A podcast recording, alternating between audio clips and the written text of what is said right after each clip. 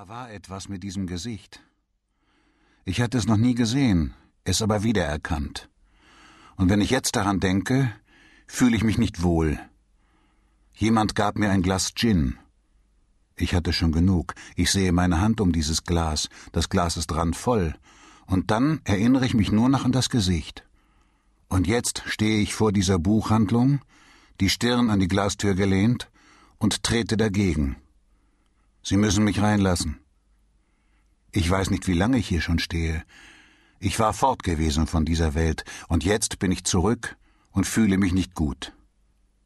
Warum öffnet mir niemand? Ich trete gegen die Tür. Hinter mir gehen Leute vorbei, aber ich drehe mich nicht um, presse nur das Gesicht an die Scheibe, drücke mir die Nase platt und starre gebannt auf die Regale mit Büchern. Im Laden ist es dunkel, aber draußen ist es hell. Es ist früh morgens. Ich habe die Sonne im Nacken, aber ich wage nicht, mich umzudrehen. Das Glas mit dem Gin war gestern gewesen und viele Kilometer von dieser Straße im Zentrum Oslos entfernt.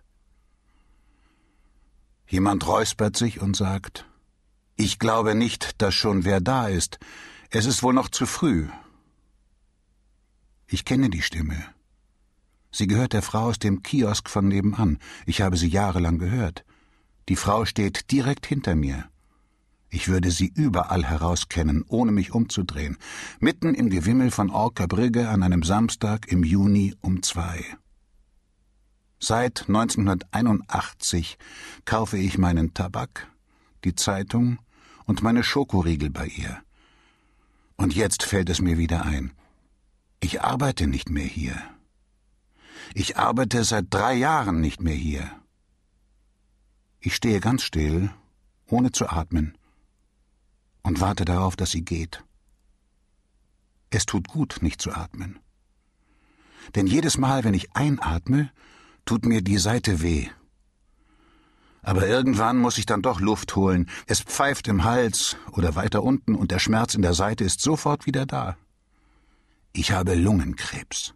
Davon bin ich überzeugt. Und es macht mich ganz traurig, dass ich Lungenkrebs habe und sicher ziemlich bald sterben werde. Es ist jetzt still hinter mir. Sie ist wohl wieder gegangen, und nun weine ich leise, die Nase an die Scheibe gedrückt, während ich die Büchereien anschaue und feststelle, dass sich der Laden vergrößert hat, seit ich hier aufgehört habe. Er hat mehr Bodenfläche und somit auch mehr Regale bekommen. Platz für viel mehr Bücher, die ich nicht mehr werde lesen können, weil ich an Lungenkrebs sterben werde. Ich bin 43. Als mein Vater so alt war wie ich jetzt, war ich gerade zur Welt gekommen, und er hatte sein ganzes Leben lang keine einzige Zigarette angerührt. Alkohol trank er nur sonntags zum Essen. Ein Pilz, das hatte er sich verdient.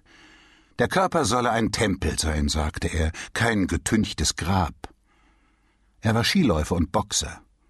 Und wenn er atmete, gelangte die Luft widerstandslos in seine Lungen, und das war auch gut so, denn die Luft war damals viel sauberer. Wenn er hustete, tat er es, weil er erkältet war. Und das war er selten. Jetzt ist er tot. Aber es ist nicht seine Schuld. Wenn ich bald sterbe, ist es ziemlich sicher meine eigene Schuld. Das ist der Unterschied zwischen uns. Und der Unterschied ist groß. Ich huste und schaue nach unten, sehe auf meine Hände. In ihnen ist eine Leere, die ich nicht erklären kann.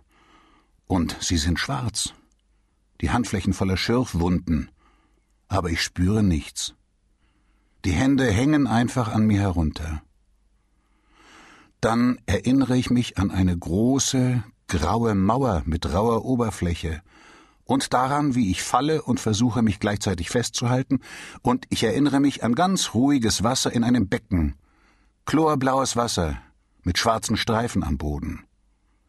Es ist ein öffentliches Bad, aber es hat noch nicht geöffnet, denn es ist ganz still. Nur ein Mann in weißer Kleidung läuft am Beckenrand entlang, und ich versuche herauszufinden, von wo aus ich schaue aber ich komme nicht darauf. Ich treibe. Ich bin überall, wie Gott. Ich sehe ganz deutlich die Uhr an der Wand, aber ich kann nicht sehen, wie spät es ist. In einer Ecke steht eine Palme. Ich bin im Bisletbad, denke ich. Und dann gehört die graue Mauer zum Bislett-Stadion. Aber ich bin seit meinem zehnten Lebensjahr nicht mehr im Bislett-Stadion gewesen. Damals habe ich zusammen mit meinem Vater gesehen, wie Raufos 2 zu 0 gegen Vålerenga gewann. Er war wie gelähmt und sagte auf dem ganzen Heimweg kein einziges Wort.